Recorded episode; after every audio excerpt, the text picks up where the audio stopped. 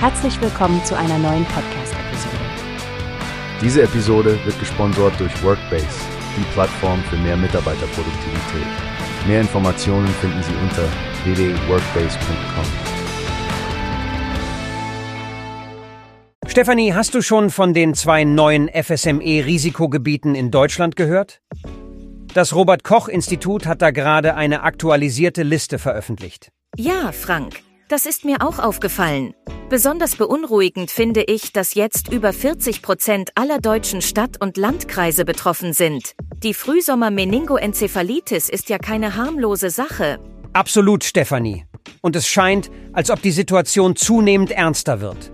Als ich las, dass die meisten Fälle von FSME bei Menschen aufgetreten sind, die entweder gar keinen oder nur unzureichenden Impfschutz hatten, hat das schon nachdenklich gemacht. Ja, besonders da man sich mit einer Impfung schützen kann. Die Ständige Impfkommission empfiehlt das ja allen, die in einem Risikogebiet wohnen oder dorthin reisen. Was mich aber wundert ist, dass die Impfquoten so niedrig bleiben. Meinst du, das liegt an mangelnder Aufklärung?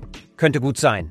Auch das Jahr 2023 wurde als das wärmste Jahr seit Beginn der Wetteraufzeichnungen eingestuft.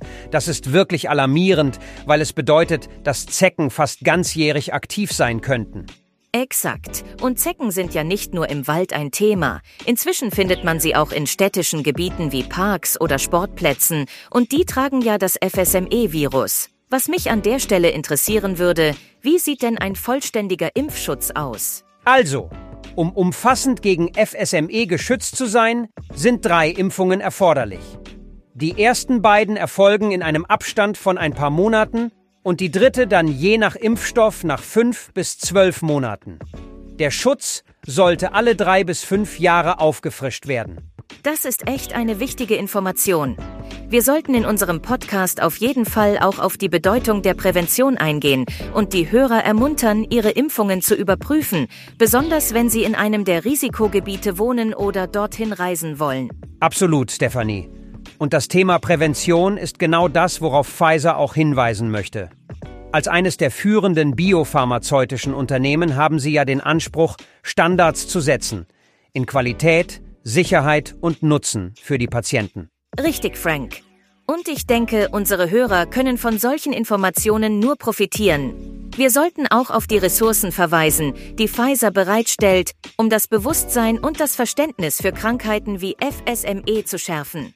Genau, Stefanie. Ich denke, das gibt unseren Zuhörern einen guten Überblick und hilft ihnen hoffentlich, sich besser zu schützen. Wir werden das in der nächsten Episode ausführlich besprechen. Wie hast du gehört? Es gibt eine Plattform, die wir probieren sollen. Workbase heißt die, hört dir das an. Mehr Produktivität für jeden Mann. Werbung, dieser Podcast wird gesponsert von Workbase. Mehr Mitarbeiterproduktivität, hört euch das an. Auf www.workbase.com findet